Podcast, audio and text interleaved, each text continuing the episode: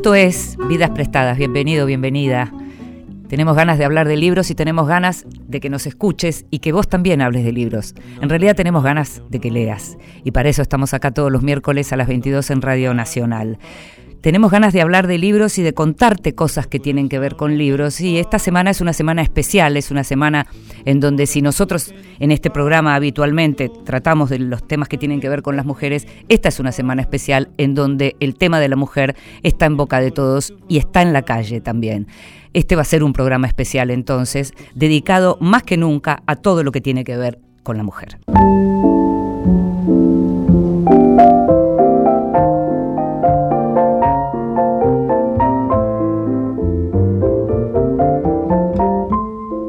Mesita de Luz.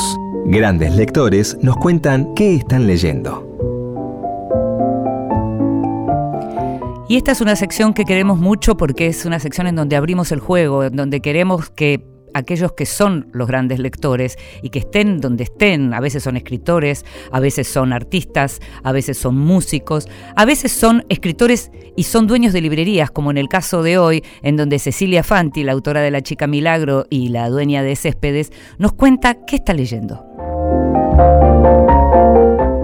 Hola amigos de Vidas Prestadas. Esta semana en mi mesita de luz tengo una novela de Natalia Ginsburg que se llama La ciudad y la casa.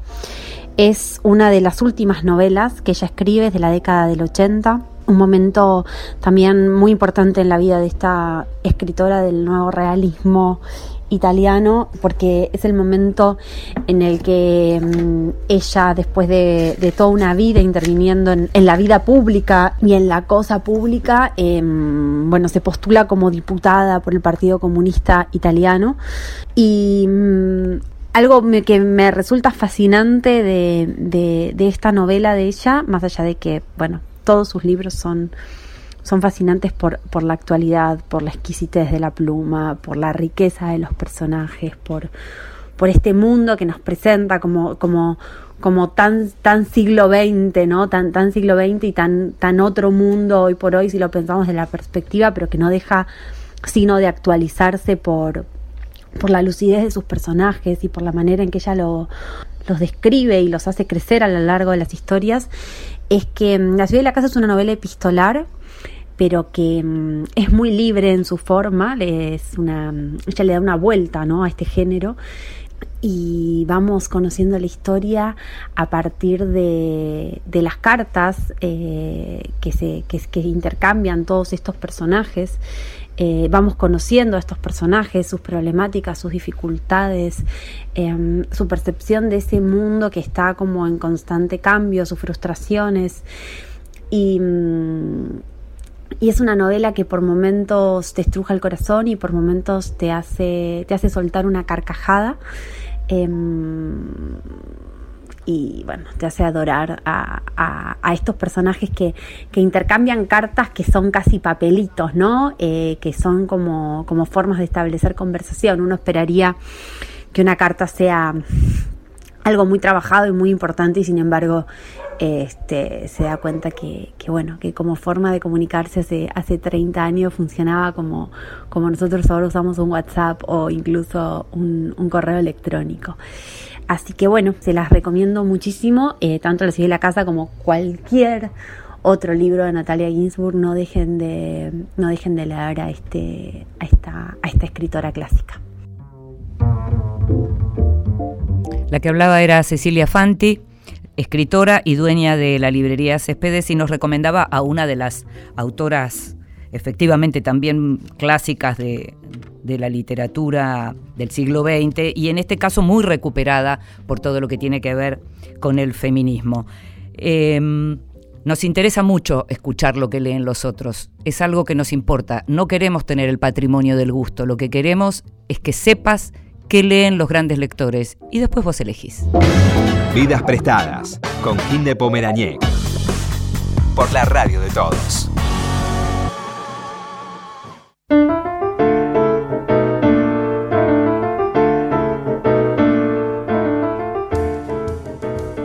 Y estamos en un clima especial, en un clima que tiene mucho que ver con la Semana de la Mujer y seguramente hay un título que ya a partir del año pasado dos palabritas, dos palabritas que habrás escuchado mucho, sobre todo si andás muy metido en el mundo de los libros o cercano a lo que tiene que ver con el periodismo o cercano al tema de las mujeres, por algún lado seguramente escuchaste hablar de Putita Golosa.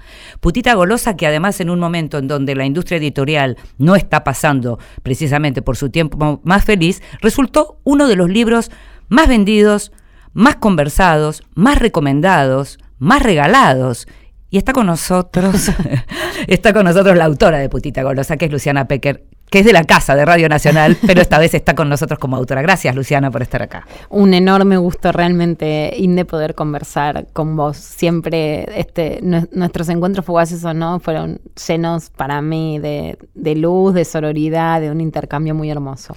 Decime, Luciana, cuando pusiste el título Putita Golosa, ¿Pensaste que era un título que podía generar rechazo en alguien? ¿Pensaste que podía ser como generar inquietud en alguien? ¿Qué pensaste?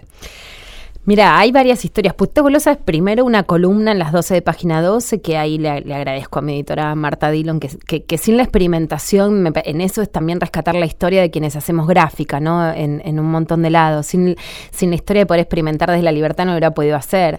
Eh, que fue un tuit que vi de un cartel que le pone Rosario, que le pone justamente Rosario Central a Newells, ¿no? Y ahí me parece que hay una primera cosa graciosa, que hay un feminismo que puede ser moralizante, decir qué barbaridad, lo denunció el INADI, porque están diciendo puta golosa al equipo al que le quieren ganar, o sea, al que va a ser penetrado por los goles según ellos.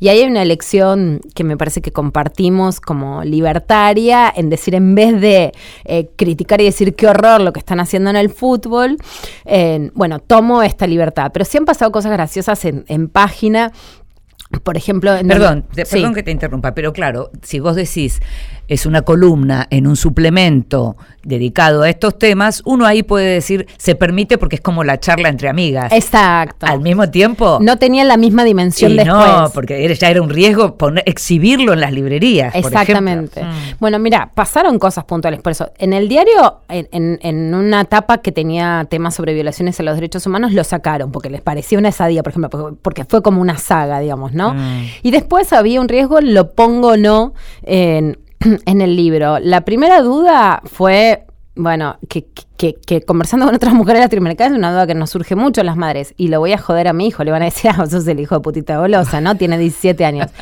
Bueno, para mí la mayor revolución es que quien más me apoya quienes más me apoyan, pero más mi hijo por esa idea como de que podría ser un varón herido en algo en, ese título, es mi hijo que es además el que entra a las librerías a preguntar, me entero de muchísimas cosas y le termino pidiendo a la editorial explicaciones por mi hijo, que ahí creo que... hace de agente. Que me hace o sea, ninguna duda que si hubo un cambio en mi carrera fue por el apoyo de mis hijos. Ninguna mm. duda, pero muy literalmente, ¿no?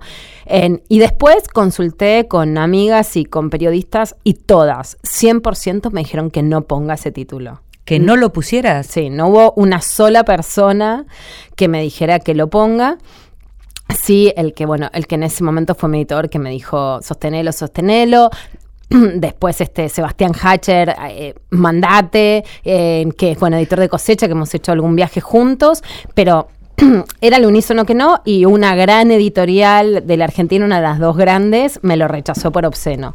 Y al principio realmente las librerías no lo ponían por, el título obsceno o lo daban vuelta, no lo exhibían. Y, una de las dos grandes cadenas no lo exhibía ahora, creo que lo está empezando a exhibir, pero una de las dos cadenas, o sea, Cúspide lo apoyó mucho el libro, hubo mucha diferencia, Jenny no lo exhibía y ahora creo que lo está empezando a vender. Mencionas a tu editor, estamos hablando de Gonzalo Garcés, supongo, que tiene una posición muy crítica, muy dura, muchas nos peleamos bastante con Gonzalo y que fue finalmente el editor de este hit, de este hitazo.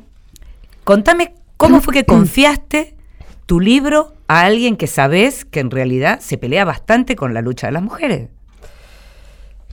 Es una historia, eh, digamos, larga y que yo creo interesante. Yo lo entrevisto a Gonzalo cuando saca Sete Hombre y, nos conocimos peleando. Recién en Colombia me decían, es un gran título de novela, puede ser. Em, nos conocimos peleando mucho. La verdad es que yo este libro se lo había propuesto a una editorial feminista, a una editorial independiente feminista. Me dijeron que no. Em, después se lo propuse a una de las dos editoriales más grandes y me lo rechazaron porque dijeron que no, que la editorial no permitía el título por obsceno. Y la verdad es que Gonzalo fue el único que me ofreció hacer este libro. peleándonos todo el tiempo y, seguimos peleando, sí creo que hay algo en la escucha, en la escucha, creo que hay algo en, em, en que hubo en que hubo una enorme subestimación no solo al libro, sino a, lo que veníamos produciendo las mujeres desde distintos medios, porque no, digamos, yo vengo de muchos lugares, sí tengo una enorme reivindicación, una enorme, un gran agradecimiento y una enorme reivindicación de 20 años de periodismo feminista en los de página 12. Yo escribí en Luna, en Para Ti, que está ahora por cerrarme muchísimo. Para mí mi historia está yo soy nacida y criada en las revistas femeninas, más allá de después feministas, ¿no? Eh, yo creo que eh, sí tengo como una enorme alegría de putita golosa, como el orgullo, por supuesto no es personal, sino es colectivo, pero de quienes somos una generación de periodistas y escritoras que, que, somos, que somos parte del periodismo gráfico en la Argentina y que nos han despreciado. No es que somos ahora una moda, salimos de la nada y dicen, no, ¿cómo puedes escribir tanto? Es que escribimos 20 años, ¿no? Por supuesto. Y sí creo que ahí hubo, bueno, una lectura con mucha, eh, con mucho fan. Eh, de pelear, con muchas críticas que también, por supuesto, le hice a Gonzalo, no solo en lo que piensa o en lo que escribe, sino también en cosas personales, pero también creo que fue quien tuvo el, eh, quien tuvo el respeto profesional de darle entidad a lo que escribía. Y de respaldarte, digamos, sí, Eso tuvo, eso, en eh, eso tiene para mí un enorme respeto. Yo creo en el diálogo, en el intercambio también. Eso te iba a preguntar porque no me parece casual que haya ocurrido esto en un caso como el tuyo, en donde sos a que, de las que dice, los chicos tienen que estar con nosotras, los hombres tienen que estar con nosotras, no podemos separarnos de ellos, esto no es solo nuestro. Me interesa un poquito que desarrolles eso. Por supuesto, Inde, en estos días tengo unos días un poco dolidos, me pego unos palazos contra la pared que me duelen muchísimo, ¿no? Salgo muy herida también de, de, esa posición que es política y que es personal. hay además un resentimiento de los varones hacia las mujeres en todos los sentidos, en el sentido sexual, en el sentido personal, en el sentido laboral, en que nos esté yendo determinada manera, en la subestimación profesional enorme, que es muy doloroso y que además ha recrudecido un machismo mucho más fuerte que, hace algunos años. En otros puntos no hay reconocimiento. Yo creo tajantemente en un feminismo, en unos puntos que incluya a los varones que quieran ser incluidos, y esto no quiere decir que sean héroes o que sean feministas o que sean o que no tengan contradicciones. Yo lo aprendí hace muchos años cuando alguien, cuando, cuando los varones me empezaron a contar todas las cosas que habían hecho, había, bueno, un ex político que me contó que iba a cabarets y que, bueno, y determinadas conductas que hacía. Y lo que empecé a decir es, yo no quiero varones sin prontuario, ¿no? Más depende, por supuesto, de, qué niveles de violencia estemos hablando. Por supuesto, con el femicidio, con la violencia, con el abuso sexual, soy tajantemente en mm. contra y eso, bueno. Por supuesto. Eh, mi, mi carrera lo amerita. Creo sí en el gradualismo, que es mm. algo que hay que entender. Todos los varones son machistas. Mm. Hay que ver en qué punto todo lo que sea delitos con condenas similares o mayores. Vamos a poner un parámetro, por decir algo, que es el parámetro que pone el Proyecto Barcelona. Todo lo que amerite algo, sea prescripto o no, vaya a la justicia o no, que sea de delitos mayores a dos años, no hay diálogo, digamos, ¿no? Eso, por supuesto, soy muy tajante. Claro, pero, lo que no, sí. creo en el diálogo. Por eso te preguntaba, porque por la cantidad de hombres de diferentes edades en donde te dicen, a ver, yo nunca fui un predador en la vida, siempre fui respetuoso, siempre me comporté dando espacio a los talentos y, en general teniendo en cuenta eh, a las personas, siempre mirando más que nada la cuestión humana y siento que me incluyen en una bolsa te dicen muchas veces, en donde me hablan a mí y me increpan a mí, cuando yo no tengo nada que ver con esa otra horda eh, de predadores, por ejemplo. Mira, ahí tendría, ahí me puedo poner un poquito más radical. Yo creo que los varones sí tienen que ver, digamos, ¿no? Eh, a ver, ahí sí que hace una diferencia muy importante, que es una cosa es un violador y otra cosa es un tipo que tuvo gestos machistas. Si ponemos a todos en la misma bolsa, tenemos dos problemas. Y eh, el más grave es que todos se terminan identificando con el violador. Creo que es parte, por ejemplo, de lo que pasó con D'Artes en un momento de una condena altísima, que, que sabes que soy gran parte de quien acompañé eso y que es una situación muy tajante. Y gran parte de determinado apoyo que tuvo después fue algo que también viene el caso de, un futbolista que es Alexis Zárate, que sé que pasó, que es, ojo muchachos, porque a todos nos puede pasar. Exacto. Entonces, si vos me preguntás, y cada vez más, creo que todos los varones son machistas y que todos los varones han cometido actos machistas. Puede haber alguno que no y alguno más leve, alguno más copado, pero digamos, la verdad es que la ciertas situaciones de violencia y machismo eran más generalizadas de lo que incluso creíamos quienes luchábamos en contra de la violencia, que era más generalizado. Ahora, no todos son violadores, no todos son femicidas y no todos son violentos. Cuando vos pones a todo en la misma bolsa, todos se identifican con los violadores. Con lo más radical. Con lo más radicalmente violento. Mm. Ahí tenés un enorme problema. Y después, quienes escuchamos a, las víctimas de abuso sexual, de violencia, etcétera, las escuchamos de verdad. Yo ahí tengo como una actitud que creo que, que diferencia a las mujeres. Yo lo que quiero es el cambio. O sea, yo quiero realmente que ninguna mujer sea más golpeada, que ninguna niña sea más abusada. Si yo pongo en el pie de igualdad todos los varones, va a haber más abusos y violencia. Y yo no lo quiero. O sea, yo no quiero un feminismo de bla bla. Yo quiero la transformación de verdad. Después, por supuesto, no soy antivarones por un montón de razones personales, también por el deseo que está expuesto acá. Eh, y además, creo en, un, creo en un feminismo político, no eh, eh, no, no en el sentido electoral, por supuesto también creo en lo partidario, en lo electoral, digo, no, nada de la política me parece sucio, digamos, en el, en el sentido que no es que demonizo la política en lo más mínimo, eh, para nada es que me interesa la carrera política o algo así, pero cuando vos querés transformar la sociedad realmente, no podrías dejar afuera a los varones. Además, es mi propia actitud y es mi propia experiencia. Conozco y conocí a muchos varones víctimas del machismo, creo como Rita Segato, que son víctimas del patriarcado. Entonces, sí creo en la inclusión y creo como mucho en la transformación. Entonces creo en el diálogo. No quiere decir que siempre salgas bien parada de ese diálogo, que no te pegues palos, pero creo en ese diálogo transformador. Pero ¿qué pasa con las mujeres machistas? Porque de pronto uno ha conocido hombres muchísimo más cercanos a la manera de pensar de uno que algunas mujeres. ¿Qué pasa con esas mujeres? ¿Cómo, ¿Cómo se trabaja para cambiar esas cabezas? Mira, por supuesto que, conocemos eh, a muchísimas mujeres machistas. En el periodismo, además, las que han sido las grandes jefas, las grandes casicas, yo sé que vos sos editora, hay muy pocas editoras que han sido, por ejemplo, bien tratadoras. Es muy difícil, conozco algunas, pero muy pocas creo que ahí, por ejemplo, tiene que ver con que solo llegaban las que eran malas o tradicionalmente masculinas, no quiere decir que, ser autoritario, por ejemplo, sea solo masculino, eh, y después muchísimas mujeres machistas en, millones de órdenes de la vida. yo creo que hay que, por supuesto, transformarlas, en algunos casos tener sororidad, en otros casos poner distancia. Creo que de todas maneras realmente la sororidad que hemos logrado en Argentina tiene mucho valor. Eh, vengo de un viaje en, Colombia en donde ves algunas realidades de competencia entre mujeres o de no solidaridad que ya acá no existirían y ahí me agarra un poquito de, orgullo de, las redes que hemos construido, ciertos lazos, ¿no? Eh, y ahí sí creo que hay cambios. Estamos en Vidas Prestadas hablando con Luciana Pecker, tenemos tanto para hablar y va a ser tan corto este programa que termina a las 11 de la noche, pero acá estamos para hablar de libros y para hablar de todo aquello que hablan los libros.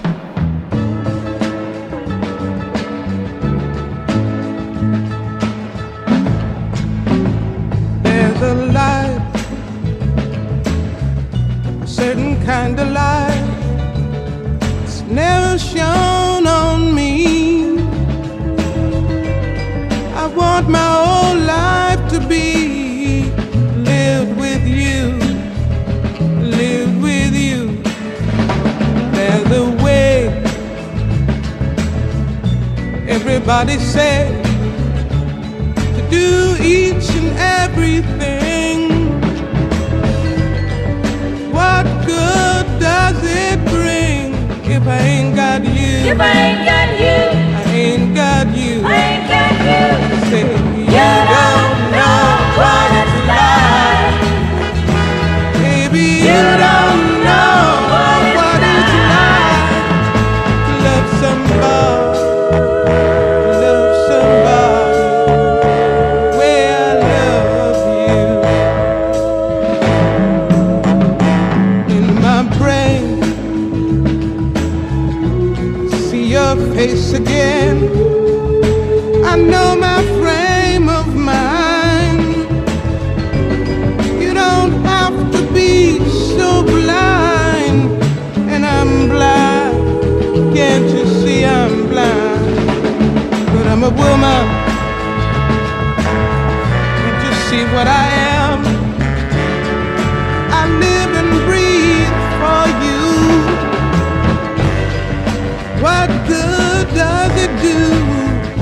I ain't got you? If I ain't got you, I ain't got you. I ain't got you.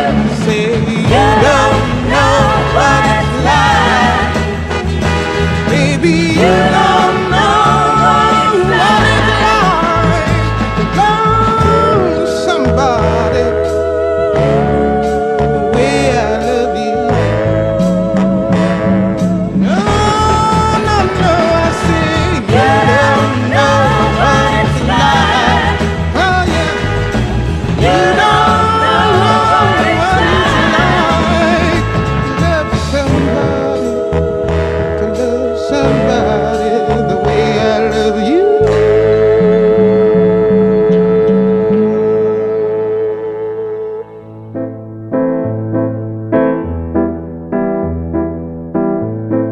Escondida. Es tiempo de descubrir grandes autoras. I don't want to look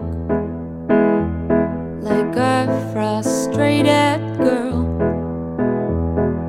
I know I'm too. En la escondida recuperamos autoras, recuperamos, no, yo no diría que recuperamos obras, me gusta pensar que recuperamos vidas, recuperamos las vidas de algunas autoras que tal vez fueron conocidas en su momento, tal vez no lo suficientemente conocidas, o a lo mejor sí, fueron éxito, pero por determinados motivos, que seguramente tienen que ver con que eran mujeres, fueron dejadas a un costado, fueron barridas de la historia de la literatura.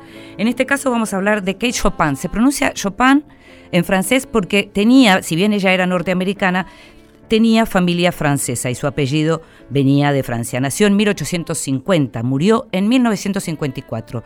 Vivió poco, 54 años. Escribió dos novelas y casi 100 cuentos, relatos cortos, short stories, como se llama en inglés. Escribía mucho para los diarios, escribía para el New York Times, escribía para, las, para The Atlantic, para las revistas del momento, revistas prestigiosas, escribía también cuentos para niños. Escribió una novela que pasó un poquito desapercibida, pero el problema grande vino con su novela El despertar, de 1899.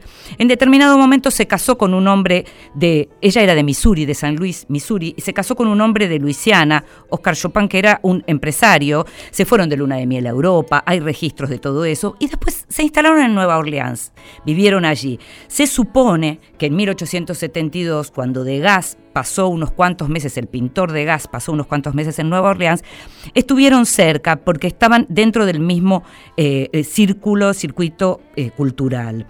En ese momento ella tuvo cinco hijos y una hija, a los 32 años quedó viuda. Y a partir de ese momento es su obstetra y gran amigo, que se llamaba Frederick Kolbenheyer, quien la convence de escribir, de empezar a escribir. Ella tenía historias para contar. Se dice que su literatura tenía mucha influencia de Maupassant y se dice también que fue en ese momento cuando ella empieza a escuchar a su deseo. Empieza a escuchar ese deseo y quiere escribir sobre eso. A partir de ese momento, te decía, es cuando sale su novela, El despertar, y que terminó siendo prohibida precisamente porque se le ocurrió hablar y escribir sobre los deseos de las mujeres. Es recién en el año 1969 cuando un eh, experto noruego, un crítico noruego que se llama Per Seierstad, la redescubre y en su trabajo termina señalando que ella fue la primera escritora de su país que aceptó la pasión como tema legítimo para la ficción considerada seria. Sin sensacionalismo se ocupó de dar la verdad despiadada de la vida sumergida de las mujeres. Fue despreciada por tratar temas de independencia, sexualidad y empoderamiento. Estamos hablando de Kate Chopin. En esa novela, El despertar, el personaje principal es Edna Pontelier, una esposa y madre infeliz de Nueva Orleans. Vidas prestadas. En la radio de todos. Seguimos en Vidas prestadas.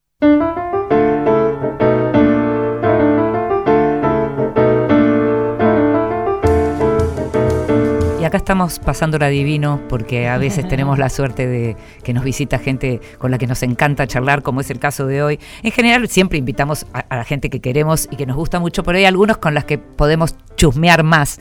En esta semana se nos permite chusmear, señores. Estamos con Luciana. Aguante el chusmeo, A- ¿no? Me- aguante me el encanta reivindicar todas las categorías menores. Pero por supuesto. Tertulias, chismes. Putita Golosa es el libro, por un feminismo del goce, es el libro de Luciana Pecker, que es la excusa, porque este es un programa sobre libros y sobre mundos posibles, y como precisamente ella publicó un libro y estamos detrás de conseguir un mundo posible, que es un mundo más justo para las mujeres, Luciana es la invitada ideal. Esta es una semana especial. Después de tantos años en donde lo que tenía que ver con las mujeres era algo para pocas, ¿qué te pasa cuando en general hoy el feminismo es de masas y cuando las chicas, todas, casi en su mayoría, se reivindican feministas? Mirá, para que, para que se sepa que no miento, se me pone la piel de gallina de solo nombrarlo, aunque lo sepamos. Yo creo, bien de que no hay, digamos, no hay posibilidad de que 10 años atrás está Gustavo Kogan acá de productor, con el que hicimos muchos años de radio con, con Jorge Alperín. Y digo, lo, lo podemos plantear colectivamente, con vos, con él, con Jorge.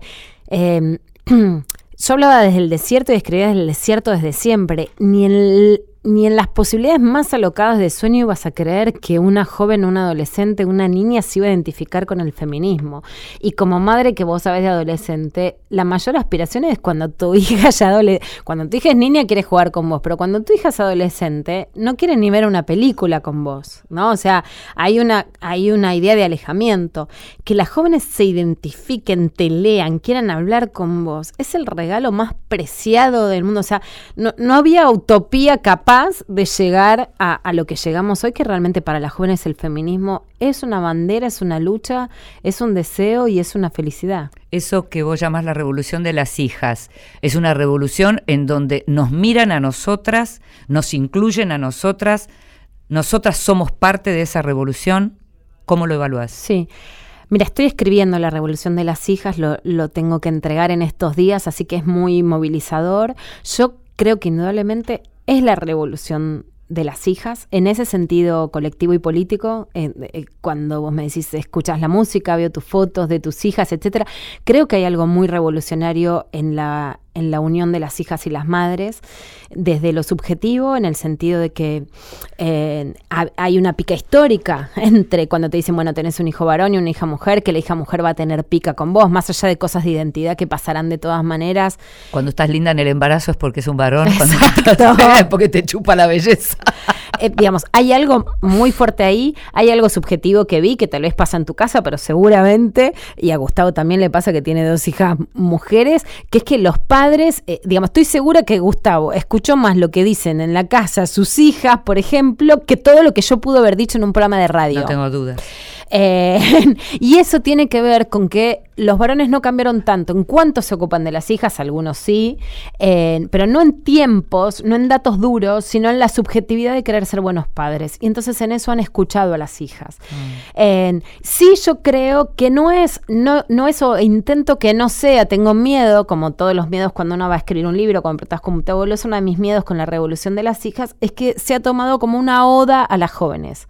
Como una oda en el sentido de que lo bueno son las jóvenes, todo lo que dicen las jóvenes también, todo lo que pasa con las jóvenes es lo bueno y lo positivo. No es mi idea. Yo creo que en principio ellas tienen un reconocimiento generacional eh, por las pioneras, se ve en los encuentros de mujeres, se ve, digo, en, en el En las calles. Se ve en las calles, se ve cuando quieren sacarse fotos con Marta Rosenberg, con Nelly Minchersky. Hay algunas que son maduras y dicen, bueno, solo se está reconociendo a las jóvenes y a las pioneras y qué pasa con En las el del medio, medio. nosotras, ¿qué pasa con Sí, nosotras? Eso me reclaman mucho.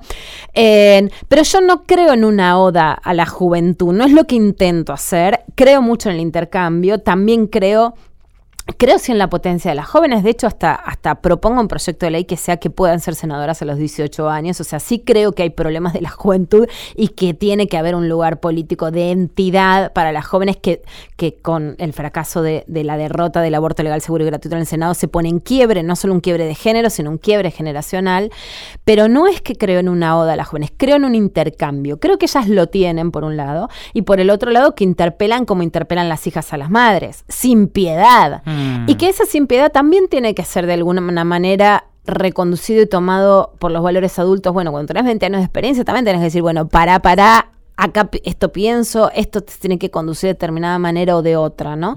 Este, entonces creo que hay una revolución de las hijas, pero con un claro intercambio generacional, sin desvalorizar la madurez ni la experiencia, y no solo de las pioneras, sino también de las mujeres adultas o, de edades intermedias, y que lo, que lo que debe fluir y a donde se debe conducirse algo que no sea solo una marea adolescente, eh, digamos, alocada, sino realmente algo que fluya entre todas las capas de, de mujeres y, y, por supuesto, detrás de lesbianas de feminismos. Hay un modelo de lectora de tu libro que, mm, en que encuentra en tus páginas y en, y en tus textos, en- te lo encuentran, primero lo encontraba en tus columnas y ahora lo encuentro en forma de libro, y que tiene que ver con una reivindicación de la figura de la mujer independientemente del envase, por llamarlo así. una reivindicación de la mujer y del deseo de las mujeres tengamos la forma y tengamos la edad que tengamos. Hay muchas mujeres que leen tu libro porque sienten que es un libro que las ayuda. Así, te lo dicen así, yo siento que me ayuda. ¿Te lo dicen a vos? Mira, y me ha pasado algo que realmente es increíble. Eh, me lo dicen eh, en las redes sociales, algo en Twitter, pero mucho más en un lugar que, que yo no, no, no era experta, digamos, que es Instagram, que entré hace poco. Entré por, de hecho, por, por Calu Rivero y por Velo Lorca. Y ahí sí me escriben cosas increíbles. Eh, y en donde yo creo que tiene que ver con algo de la escritura feminista. Primero con un feminismo sin mandatos. Hay algo de un feminismo mal interpretado a mi gusto, o no sé, o que no puedo comprender, que es como un feminismo un poco censor, digamos, Sí, ¿no? sí. Como que ahora tenés que cumplir con un deber ser del feminista, entonces no te tiene que importar, por ejemplo, si te duele algo de tu cuerpo, o si te duele que un tipo te deje, o si te duele que un tipo no te dé bola, etcétera. Bueno, yo soy todo lo contrario a eso. Sí tomé una decisión personal, narrativa y política de inmolarme, de decir, me prendo fuego. Tal vez hay condiciones en mi propia existencia de no tener nadie a quien responder, ni marido, ni patrón, ni padre. Solo un- feminista. solo- También porque la vida te deja huérfana de todas esas cosas. No hay cosas que no hay que por qué reivindicar. No hagamos de una necesidad una virtud, ¿no? Como Sí, decía claro, por supuesto. Pero la verdad es que es así. el- la- las personas a las que respondo son mis hijos y ellos me han apoyado. Eh, pero yo hablo desde el dolor, no hablo desde que no me importe. No es que a mí no me importa si me dicen gorda, no es que a mí no me importa si tengo celulitis, no es que a mí no me importa si un tipo me dice que no soy deseable, a mí me duele. A mí me duele, claramente me duele.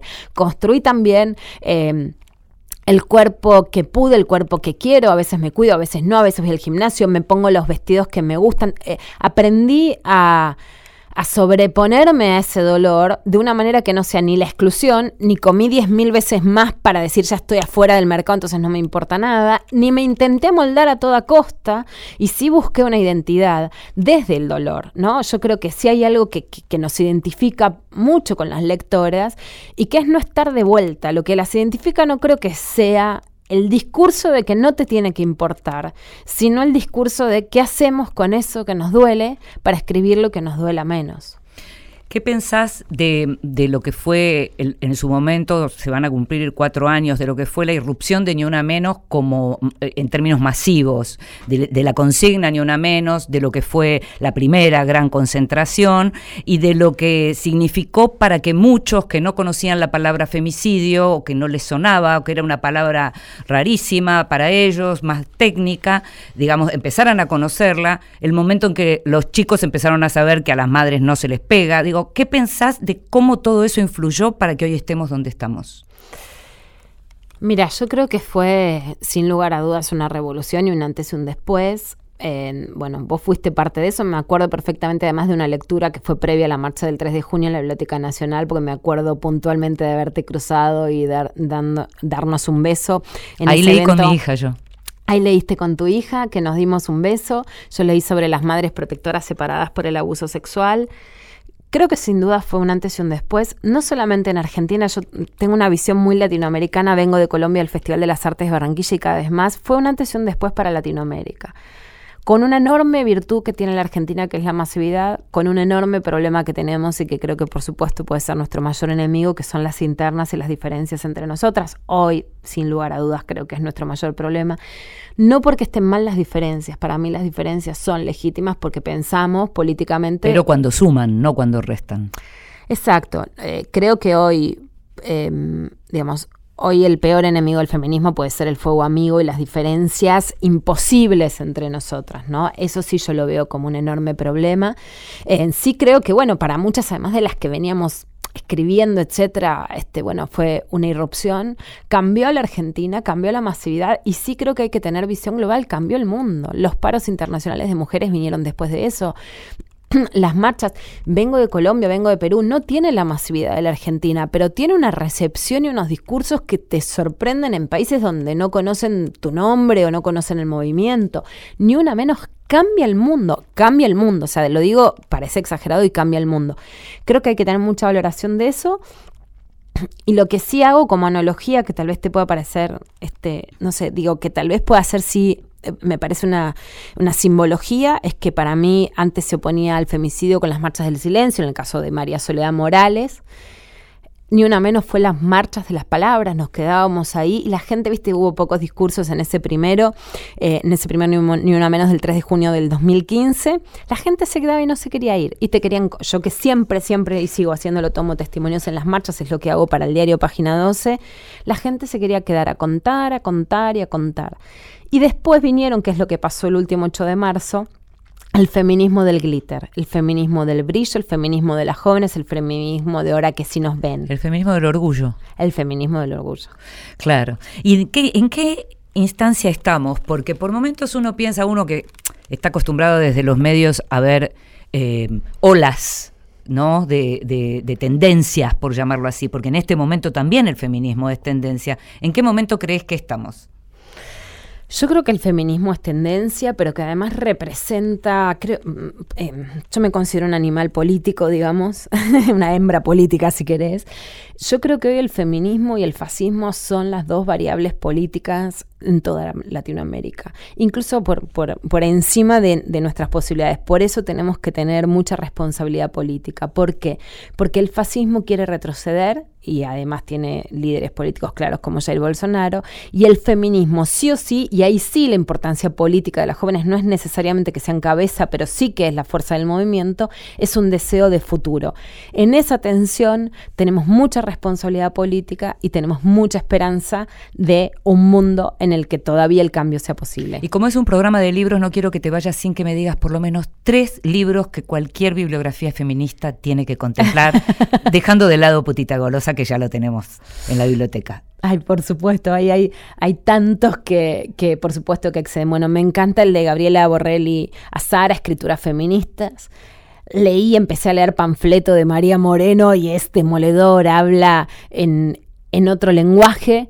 Eh, me encanta Pedro Lemebel porque, digamos, creo que hay que leernos a, a todos, ¿no? Y a, y a todas. Pedro Lemebel es como que habla en otro lenguaje, creo que hay que abrir la cabeza. Y Silvina Llegante es una poeta que me parece que vuelve a dar un flechazo en el corazón. Solo por nombrar algunos, está por salir el, nombre, el libro de Mariana Carvajal, Yo te creo hermana, que creo que realmente fue la periodista de género que nos abrió el camino a todas con mucha generosidad. Vos sos muy generosa, que siempre recordás a todas las colegas. Gracias, Luciana Pecker, por estar con nosotros y vamos a esperar la revolución de las hijas. Gracias. Seguimos en Vidas Prestadas.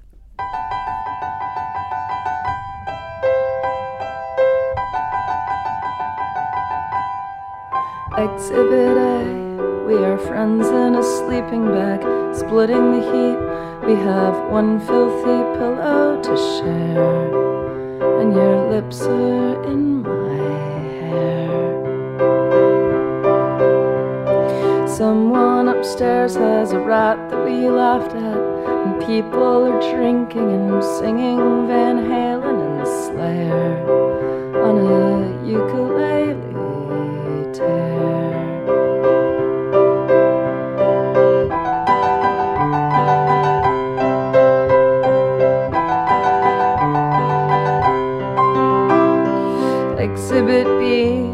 we found an apartment. It's not much to look at, a futon on a floor, torn off desktop for a door. All the decor's made of milk crates and duct tape, and if we have sex, they can hear us through the floor. But we don't do that anymore.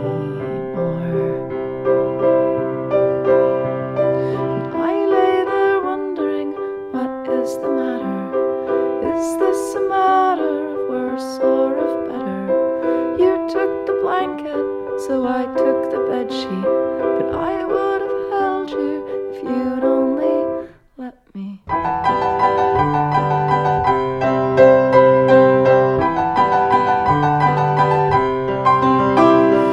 Exhibit C, look how quaint and how quiet and private our paychecks have bought us a condo in town. It's the nicest flat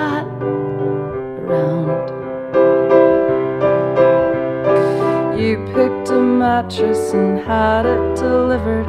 And I walked upstairs, and the sight of it made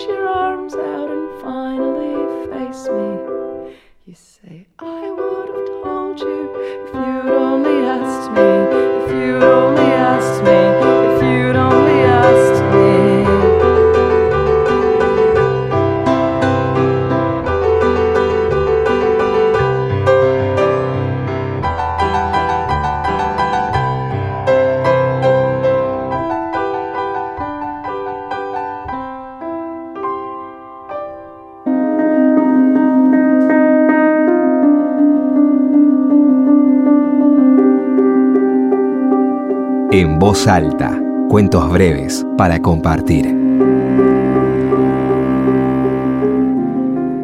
Qué lindo que nos lean en voz alta, qué lindo que nos lean en voz alta en esta semana, esta semana de las mujeres. Estamos haciendo un programa especial que tiene que ver con las mujeres y quien nos va a leer ahora un fragmento de un texto de Augusto Monterroso es Paula Rodríguez, periodista y escritora, autora del libro Ni una menos. La vaca, de Augusto Monterroso. Cuando iba el otro día en el tren me erguí de pronto feliz sobre mis dos patas y empecé a manotear de alegría y a invitar a todos a ver el paisaje y a contemplar el crepúsculo que estaba de lo más bien. Las mujeres y los niños y unos señores que detuvieron su conversación me miraban sorprendidos y se reían de mí. Pero cuando me senté otra vez silencioso, no podían imaginar que yo acababa de ver alejarse lentamente a la orilla del camino una vaca muerta muertita, sin quien la enterrara, ni quien le editara sus obras completas, ni quien le dijera un sentido y lloroso discurso por lo buena que había sido y por todos los chorritos de humeante leche con que contribuyó a que la vida en general y el tren en particular siguieran su marcha.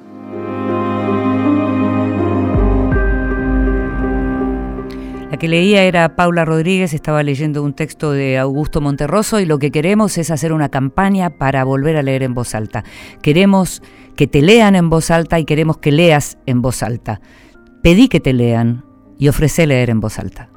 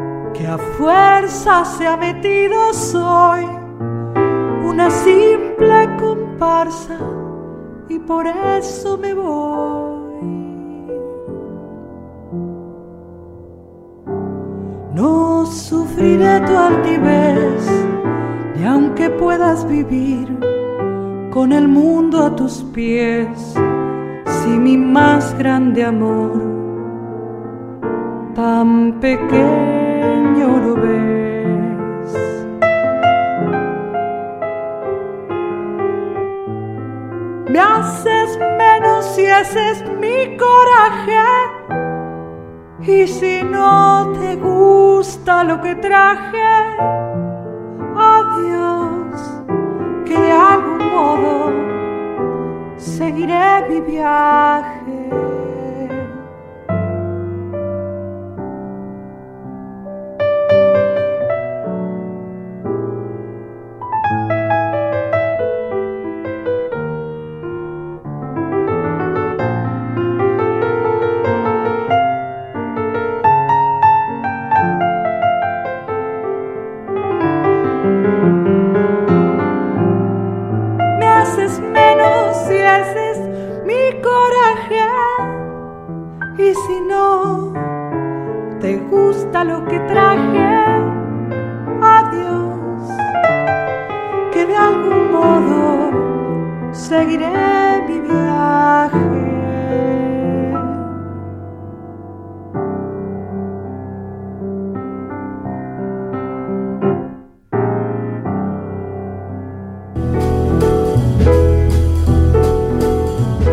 Que sí, títulos nuevos y no tan nuevos que son imperdibles. Luciana Sousa se llama la escritora autora de Luro, la novela que te queremos recomendar. Es una novela de clima, una novela de esas en las que uno dice, no pasa mucho, no, no pasa mucho, pero lo que pasa está contado magistralmente.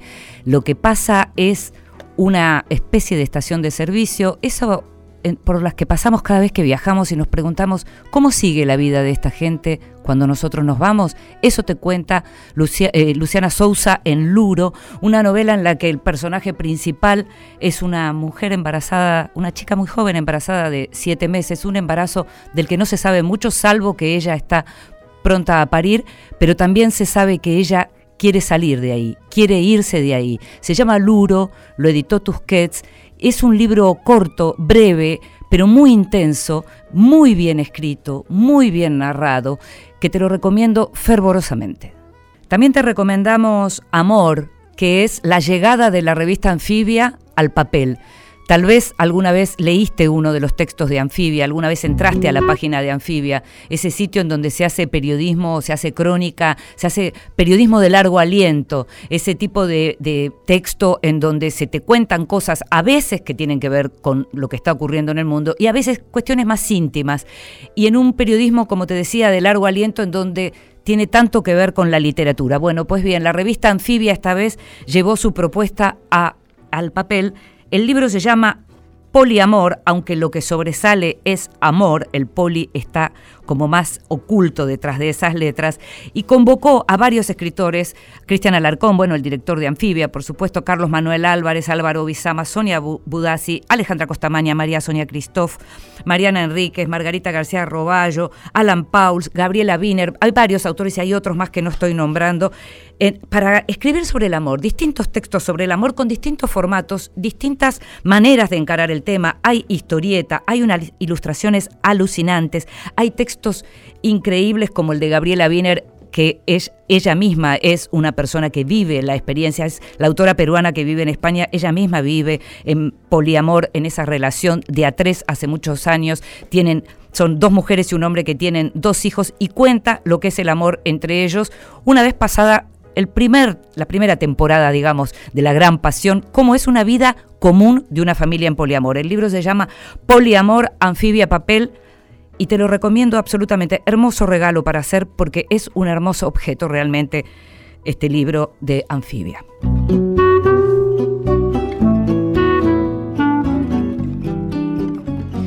Y llegamos al final una vez más. Estamos acá en Vidas Prestadas todos los miércoles a las 22, pero también estamos en la página de Radio Nacional en donde podés cliquear buscando Vidas Prestadas y escuchar la emisión que te perdiste, las emisiones que te perdiste. Estamos también en Spotify ya como podcast, donde hablamos de libros, este programa en donde hablamos de libros y de mundos posibles y en donde escuchamos todas las voces que nos recomiendan los mejores libros, las mejores lecturas. Esta es una semana especial. Feliz días para todas las mujeres, feliz mundo para todas las mujeres. Nos estamos escuchando. Chao. de amores que vão e vêm. Nada possuem meu nome e nem vejo ninguém.